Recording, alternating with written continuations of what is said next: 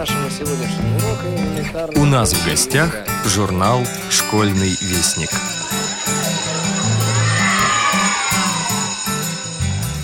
Здравствуйте, уважаемые слушатели Радио ВОЗ. У микрофона Юрий Кочетков. На дворе уже август. В Москве кусты и листья на деревьях потемнели, а точнее посерели, но не от дождя, а от жары и городской пыли. Скоро осень. Начали возвращаться домой наши юные и взрослые читатели. А это значит, что пришла пора взять в руки школьный вестник и прочитать его. Прослушайте, пожалуйста, обзор восьмого номера нашего журнала.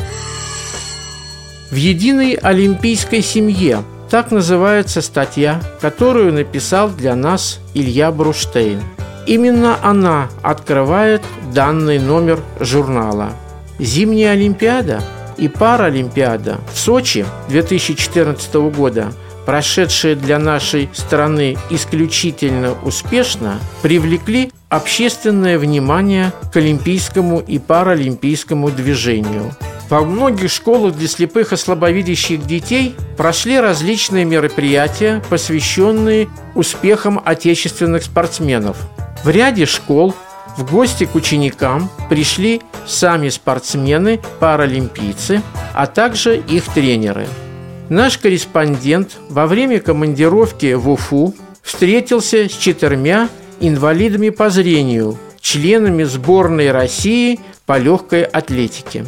Думаю, вам будет интересно узнать о жизни и спортивных достижениях этих людей. Сергей Тавлинов, ведущий рубрики «Неизвестная война», закончил с описанием баталий 1914 года – и перешел к военной кампании первой половины 1915 -го. И, как всегда, подробно, доходчиво и с большим знанием данного вопроса. Уважаемые читатели школьного вестника, рекомендую вам внимательно рассмотреть рельефно-графические иллюстрации восьмого номера нашего журнала. На них изображены некоторые образцы военной техники Первой мировой войны.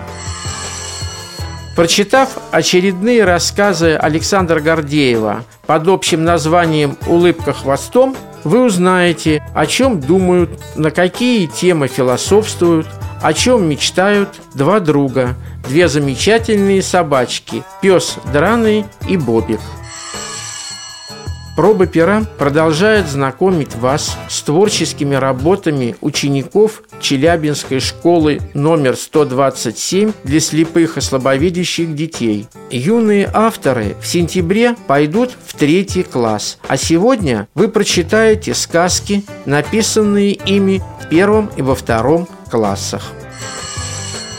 Поэтесса Алена Рулева живет в Кемеровской области – в прошлом году со своими стихами она дебютировала на страницах школьного вестника. Стихи понравились читателям. Сегодня поэтическая волна предлагает вам познакомиться с новыми творениями этой талантливой поэтессы. Русским поэтам часто выпадала короткая и горькая судьба – но вспоминая о русском поэте Александре Ивановиче Полежаеве, можно только удивляться тому, как настойчиво, непрерывно преследовали его печальные жизненные обстоятельства. Он прожил всего 33 года, и счастливых дней в его жизни наперечет, даже в детстве – с судьбой поэта и, конечно же, с его стихами вас также познакомит сегодняшняя поэтическая волна.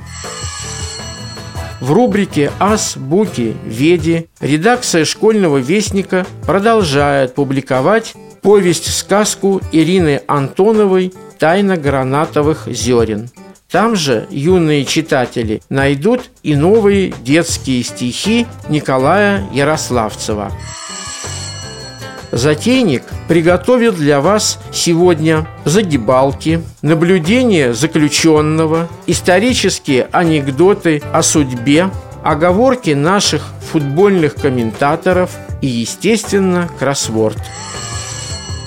Конечно же, есть и разнообразная библиотечка музыканта, и подробный разбор шашечных партий в рубрике «На черных и белых полях» все, как всегда, на своих местах. До новых встреч на волне Радиовоз. С вами был главный редактор школьного вестника Юрий Кочетков.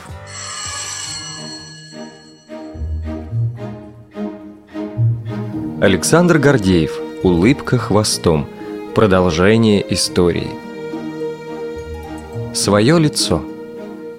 Ясное, свежее утро предвещало новый жаркий день. К Бобику, гулявшему во дворе, вдруг подбежала какая-то тощая собака, радостно приветствуя его вихлянием тонкого, будто ощипанного хвоста. «Вы кто?» – удивился Бобик. «Я вас, кажется, не знаю». «Но ты даешь». Почему-то голосом пса Драного ответила тощая собака. «Это же я». «Пес Драный?» – оторопело спросил Бобик. «Что случилось с тобой? В какой ощупь ты попал?» Узнать его и в самом деле было нельзя. Блестящая черная шерсть, обычно развивающаяся в беге красивыми волнистыми прядями, была лесенкой сострижена почти до самой шкуры. «Что-что?» – погрустнев, проворчал пес драный. «Постригли меня? Вот что. Разве не видно?» «Видно. Ой-ой, как сильно видно!» – сочувственно ответил Бобик. «Видно так, что вместо тебя я вижу какого-то стриженного пса, который почему-то говорит твоим голосом. За что ж тебя так?» «За шерсть. За что же еще? Она линяет и летит по сторонам. Вчера вечером хозяин долго спорил с хозяйкой, что со мной делать, вычесать или постричь. Хозяйка говорила вычесать, хозяин – постричь. Что решили, сам видишь. А лучше бы вычесали, потому что после стрижки хозяйка сказала, что я потерял свое лицо. «Наверное, морду, а не лицо», — поправил Бобик. Она сказала «лицо». Наверное, свое лицо, говорят, когда имеют в виду что-то большее, чем просто морду. «Так, может быть, у собак лицом считается шкура?» – предположил Бобик. «А, мне от этого не легче. А что, совсем плохо, да?» «Да как сказать», – деликатно замялся Бобик. «Очень уж ты страшный теперь». «Страшный?» – воспрянул пес драный. «Так это ж замечательно. А ну-ка, на ком бы мне это проверить?» Осмотревшись по сторонам, он увидел неподалеку шмеля и с лаем бросился к нему. Шмель, услышав лай, сначала кинулся на утек, но оглянувшись и увидев такую странную собаку, остановился. Никакого страха. Одно недоумение. Пес драный для порядка гавкнул на него несколько раз и вернулся с поникшей, стриженной головой. «Ну а ты-то чему улыбаешься?» – недовольно спросил он Бобика. «Да интересно как-то», — ответил Бобик. «Ты лаешь, а я не верю. Кажется, теперь тебе даже твой собственный лай не подходит». «Я и сам это чувствую», — расстроенно признался пес драный. «Так что никакой я не страшный, а просто смешной. Придется ждать, пока у меня прежнее, настоящее лицо отрастет». Задумался. «Послушай, Бобик», — сказал пес драный, — «что у тебя стряслось? На кого ты лаял сегодня во дворе с самого раннего утра?» «Да не на кого, а просто так, на само утро», — ответил Бобик. «Только не от злости, конечно, а от радости. Сегодня меня очень рано выпустили во двор. А знаешь, как здорово во дворе по утру. Такая свежесть, такой чистый воздух, а запахи какие. Вот мне и захотелось, чтобы все поняли это». Но ведь многие в это время еще спят, а ты беспокоишь их. «Да», — виновато согласился Бобик. «Я как-то не сразу догадался об этом, но потом задумался и перестал лаять». «Ну что ж, молодец», — похвалил пес драный. «Это ничего, что ты неправильно залаял. Главное, что задумался и справился». «Да уж, от холодной воды кто угодно задумается», — буркнул Бобик. «От воды?» – удивился пес, разглядывая небо. «Но ведь ты сказал, что утро было прекрасное». «Небо здесь не виновато», – вздохнув, пояснил Бобик. «Вода была с балкона, со второго этажа причем сразу целое ведро.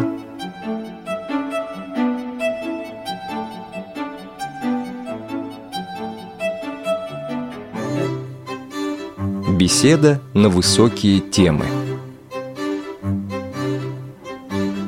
В этот день пес Драный находился в философском настроении.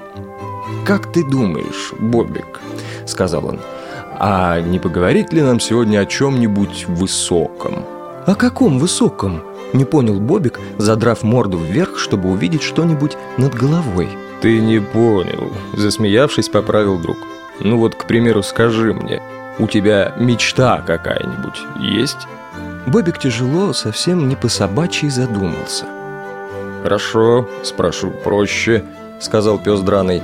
«Кем бы ты хотел стать, если б не был дворнягой?» «Ах, вот ты о чем!» — воскликнул Бобик. «Ну так это как когда?» «Всегда по-разному, что ли?» — удивился друг. «Конечно. Вот когда мы поздно вечером идем с хозяйкой к тетушке Клаве, то хорошо бы мне быть овчаркой, чтобы хозяйке не было страшно рядом со мной. Да чтобы и самому ничего не бояться. А вот когда тетушка Клава угощает меня, то хорошо бы в это время побыть таксой. «Фу!» – презрительно протянул пес драный. «Таксой! Что привлекательного нашел ты в такой вытянутой собаке?» «Сосиски!» Ты представь, сколько сосисок уместилось бы во мне тогда. Эх ты, разочарованно сказал пес драный. Я тебе о высоком, о мечте, а ты о сосисках. Хотя, облизнувшись уже от самого этого слова, добавил он, признаюсь, что с собачьей точки зрения трудно говорить о сосисках, как о чем-то низком. Так что, наверное, и впрямь давай-ка лучше поговорим о них.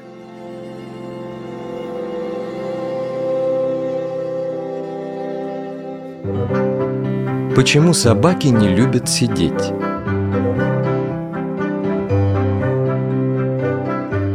Уморившись на жаре, друзья завернули в тенистый парк и упали в траву под раскидистое дерево. «Странно», — сказал пес Дранный, наблюдая за людьми на скамейках. «Я давно замечаю, что уставшие люди чаще всего сидят, а мы, собаки, чаще всего лежим. Интересно, почему это так?» «Наверное, потому что люди передвигаются прямо, а мы совсем наоборот», — предположил Бобик. «И для отдыха им проще сесть, а нам проще лечь». «Возможно», — с сомнением произнес пес драный. «Да только мудрено». «Можно и проще», — сказал Бобик. «Но мне для этого надо чуть подумать». «Ну, хорошо», — охотно согласился друг. «Ты чуть подумай, а я чуть подремлю».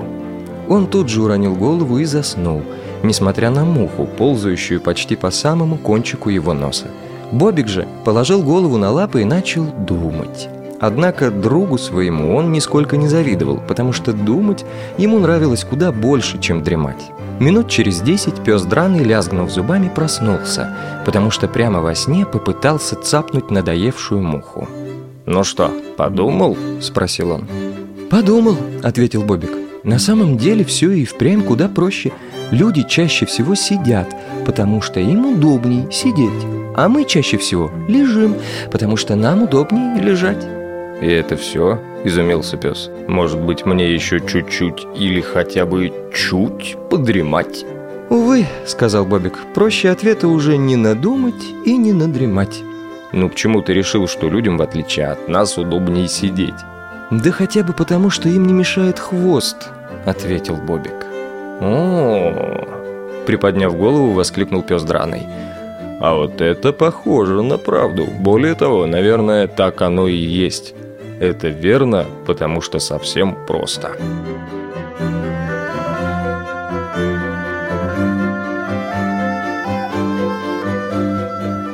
Собаки и люди А вот скажи, Бобик, чем, по-твоему, собаки лучше людей? Спросил пес драный. «Постановка вопроса, конечно, любопытная», — заметил Бобик. «Но ответа на него я не знаю». «И не догадываешься?» «Нет. Я понимаю, конечно, что мы очень даже неплохие, а вот чем мы лучше, сказать не могу». «Да тем, что люди, хоть и разумнее нас, зато мы куда храбрее их». «Ну и довод», — разочарованно произнес Бобик. «Ты считаешь, что храбрость лучше ума?» А если и лучше, то чем же мы храбрее? А вот смотри. Построить ракету ума у людей хватило. А кто первым в космос полетел? А? Ну, кто? Наши великие Белка и Стрелка. А люди уже потом следом поплелись. Но ведь если б не люди, так и нам, собакам, никогда космоса не видать. Ну и что? Люди еще много чего могут. Им это положено, ведь люди – это часть природы, в которой живем мы, собаки.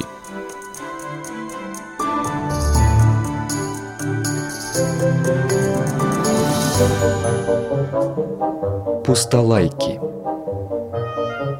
По улице проехал грузовик, который гудел так, что в окнах звонко волновались стекла. «Вот мне этот шум ни за что не перелаять», – произнес пес драный. И мне тоже сказал Бобик. А вот вместе, хором, это еще как знать, ведь вместе мы можем лаять в два раза громче. Отличная идея, воскликнул пес драный. Давай попробуем. Они залаяли изо всех сил, но лай двойной силы все равно не получился. «Это потому, что причины нет», — догадался Бобик. «Ну так давай найдем причину и облаем ее». «Так как же ее найдешь?» А давай облаем первого, кто выйдет из-за угла. Но за что же мы его облаем? Мы что, должны думать об этом? Облаем, да и все. Ну, хотя бы за то, что он вышел из-за угла. Здорово, восхитился Бобик. Ты так легко находишь хорошие причины. Первым из-за угла вышел хозяин пса Дранова. Но уговор есть уговор. И оба друга с лаем бросились к нему. Да, теперь их лай звучал куда громче. «Вот я вас, пустолайки!» – возмутился хозяин. Он погрозил им кулаком, и хор замолк, как от руководящего жеста дирижера. Друзья отошли в сторону и легли, оба были расстроены. «И чего это он нас пустолайками обозвал?» – обиженно спросил Бобик. «Разве это не так?» – защищая хозяина, ответил пес драный. «Как можно облаять человека лишь за то, что он вышел из-за угла?» «Но ты же сам это предложил», — изумился Бобик. «Ой, Бобик, пожалуйста, лучше не напоминай мне об этом. Ну откуда я мог знать, что это будет мой хозяин? Помолчи. Не береди мою душу». «Ладно, не буду», — успокаивая друга, пообещал тот. «Понимаешь», — продолжал пес драный, «может быть, внешне-то я и впрямь пустолайка, но поверь, Бобик, что в душе у меня все совсем иначе».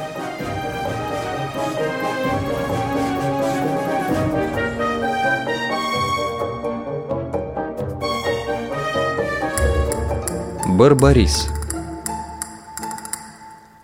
Пес Драный и Бобик лежали около скамейки, на которой сидели бабушки, обсуждая какие-то свои человеческие новости. Когда мимо прошел бульдог Барбарис. Прошел важно, даже не взглянув на приятелей. «А знаешь, — сказал Бобик, — наверное, самая культурная собака нашего двора — это Барбарис». «Тоже мне культурный», — усмехнулся пес Драный. Прошел и даже не поздоровался. «Да», — согласился Бобик, — «культурные обычно здороваются, но когда культуры становится много, то появляется важность. И здороваться тогда уже не обязательно». «Вечно ты все запутываешь своим умничанием», — сказал пес драный. «Выходит, он культурный только потому, что важный?» «Не только. Вот смотри, видишь, он в подъезд вошел. Как ты думаешь, что он будет сейчас делать?» Знаю. Сядет и станет ждать лифт. Вот. А я что говорю? Это мы, простачки, по лестнице бегаем, а он культурно на лифте поднимается, хотя живет лишь на третьем этаже. Может быть, он и культурный, рассудил пес драный. Но только пока он сидит и дожидается кого-нибудь из людей, чтобы до третьего этажа доехать. Я уже десять раз на девятый сбегаю. Да как-то и глуповата его культура. Люди-то ведь на разные этажи едут.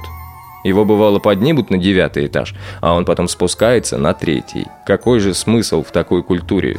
«Да», – задумчиво произнес Бобик, чувствуя разлад в своих рассуждениях. «А ты не знаешь, почему его Барбарисом зовут? Может быть, он, как и ты, придумал себе кличку сам? Очень уж она ему подходит». «Да что ты, скажу тебе по секрету, что история его клички, в отличие от моей, вообще позорна и непристойна». Как? Э, что может быть непристойного в такой гордой кличке? Гордой? А если я тебе скажу, что вначале-то он вообще девочкой был, а уж потом мальчиком сделался?» Бобик даже сел от такой новости. «А что, теперь бывает и так?» «Конечно. Его же хозяйка покупала.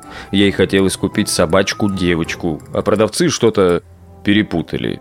Привезла она его домой и до самого вечера Барби называла. А вечером хозяин пришел, рассмотрел его, да и говорит, «Помилуй, Муся». «Да какая же это Барби? Тут у нас не Барби, а самый настоящий Барбарис». Умное превосходство Приятели, поприветствовав друг друга, прилегли рядышком на своем привычном месте под березой. Но через минуту Бобик почему-то вдруг поднялся, отошел чуть в сторону и лег. «Чего это ты?» – обиженно спросил пес драный. «Ты, конечно, меня извини», – сказал Бобик, «но рядом с тобой мне хочется чихать. От тебя пахнет не то табачным ларьком, не то каким-то пожаром». «Пожаром?» – удивился пес драный. «Да не пожаром, а моим хозяином». «А что, он работает пожарным?» «Да он сам как пожар», — посетовал пес драный. «Курит без конца.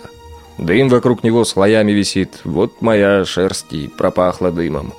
«Странно», — сказал Бобик. «Люди такие умные существа, а глупости делают несчастье. Вот я был бы не прочь стать таким же умным, но чтобы курить...» «Ух, какой ты хитрый!» — воскликнул пес драный. «Хотел бы быть умным, как люди, а курить, как они, не хочешь». «Нет, не хочу, потому что в этом-то как раз ничего умного и нет. Постой, постой, приподнявшись на передние лапы, сказал пес. Уж не хочешь ли ты сказать, что не желая курить мы, собаки, в чем-то умнее самих людей? «Мне нелегко это говорить», — вздохнув, ответил Бобик. «Но, по-моему, так и есть. В конце концов, не во всем же людям быть умнее нас». «Не во всем», — поразмыслив, согласился пес драный хотя с собачьей точки зрения курение – это такая глупость, что быть умным здесь совсем не трудно. Охотничий инстинкт Хочешь, не хочешь, но если ты лежишь во дворе, а по перилам балкона первого этажа нагло прохаживается кот Шкода – весь такой противно гибкий и черный до блеска, то ты все равно станешь наблюдать именно за ним. «А приходилось ли тебе когда-нибудь есть кошек?» – спросил вдруг Бобик Псадранова во время такого наблюдения. «Брррр!» – потряс головой пес. «Об этом и думать противно. Колбасы за свою жизнь я скушал немало, а кошек ни одной, если только их не бывает в колбасе». «Надеюсь, что нет. Так вот скажи тогда, пожалуйста, не слишком ли большое место занимают кошки в нашей собачьей жизни? Ну вот чего мы за ними гоняемся? Почему они нам покоя не дают?» Некоторое время они лежали, размышляя над таким важным собачьим вопросом. «Вероятнее всего», — предположил пес Драный, — «это у нас проявление охотничьего инстинкта». «Глупый он какой-то, этот инстинкт», — заметил Бобик. «Зачем гоняться за тем, что нам не нужно?» «Ой, Бобик, не убивай меня окончательно.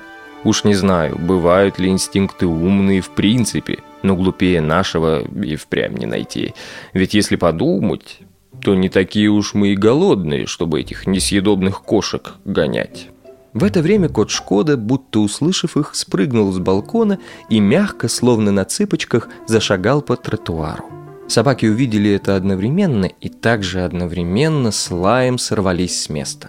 В два прыжка Шкода оказался в недосягаемости на ближайшем дереве, глядя оттуда вытращенными глазами на обоих друзей сразу. Собаки побегали немного вокруг ствола, полаяли, потом сели, успокаиваясь. «Тьфу ты!»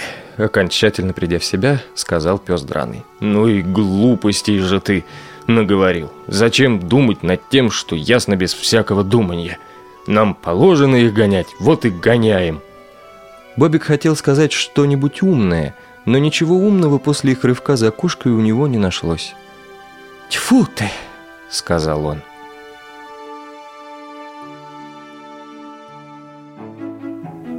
как не злиться на кота. Пес драный только выбежал из подъезда на прогулку, а тут уже другой, рыжий и пушистый кот Вальяжа, чинно и даже с каким-то достоинством вышагивает по тротуару. Возмущенный такой наглостью, пес драный сходу облаял кота. Однако тот не бросился на утек, по примеру собрата Шкоды, а остановился, превратившись в тугую пружину. Хребет дугой, хвост трубой, шерсть дыбом. Этого еще не хватало. От ярости пса драного подбрасывала на месте, разрывала от лая, но цапнуть вальяжу он не решался. Попробуй сунься, там такие коготки, что и без глаз недолго остаться. Но что же делать? Да ничего. Только и прыгать вокруг него и лаять, что есть сил. И тут на помощь примчался разъяренный Бобик. Он так сильно разбежался, что сначала даже пронесся мимо них вместе с облаком пыли. Пес драный воспрянул духом. «Ну, держись, несчастный котяра. Уж вместе-то мы тебя так облаем, что ты навсегда забудешь, как ходить по нашему тротуару. А Бобик сегодня молодец. Зол прям за шестерых». И лишь теперь от их солидарного лая вальяжа трусливо бросился бежать. Впрочем, если по совести, то не так уж и бросился, да не так уж и трусливо. Он просто сделал три прыжка в сторону, а с четвертого взлетел на свой балкон. И главное, тут же успокоился. Сел, пригладил лапкой усы и, кажется, даже зевнул от скуки. Ох и наглец, злишься тут на него, а ему хоть бы хны. Знает, что теперь он в безопасности. И, видите ли, зевает.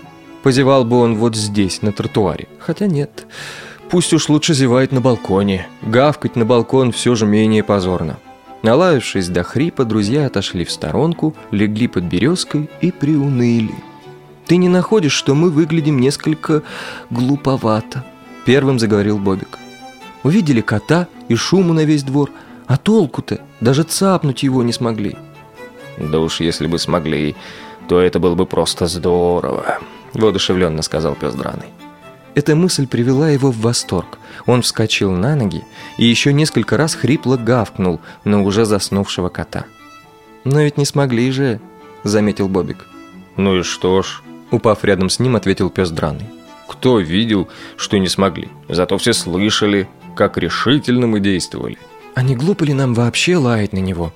Впрочем, как и на всех остальных кошек тоже». «Да, глупо, конечно», — признался наконец пес драный. «Ну что делать, если адреналин покоя не дает?» «Нет, я-то лаю, кажется, просто так, сам по себе».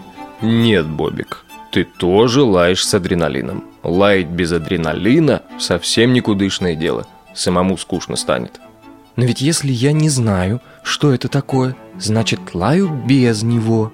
Да как же без него, если адреналин – это злость, которая закипает в тебе при виде кота – «А, ну так это другое дело», — согласился Бобик. «Тогда я, можно сказать, одним адреналином и лаю. И куда его деть, тоже не пойму. Вот если бы с ним как-нибудь по-умному справляться...» «Скажешь тоже по-умному», — передразнил пес драный. «Да как вспомнить про этот ум, когда лаять надо?» «Действительно», — грустно согласился Бобик. «Совсем невозможно». «Ах!» Безнадежно проговорил пес драный и поплелся домой. На следующее утро Бобик выбежал на прогулку, и первое, что он увидел, был его друг, который кругами носится вокруг детской площадки. Бобик в недоумении сел невдалеке и стал ждать, когда тот набегается. Наконец пес драный притормозил и устало подбежал к Бобику.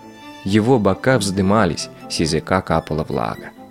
«Все, наверное, уже хватит», — с трудом проговорил он. «Ну, почему же хватит?» – иронично заметил Бобик. «Побегал бы еще?» «Нет, хватит. Кажется, уже весь адреналин закончился».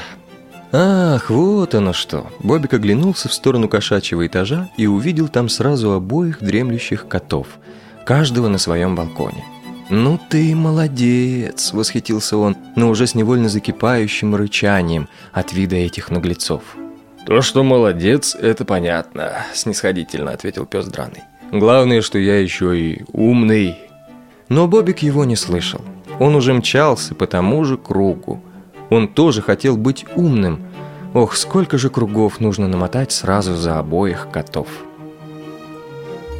Окончание в следующем номере журнала «Школьный вестник». Текст читал Дмитрий Гурьянов. Звукорежиссер Олеся Синяк.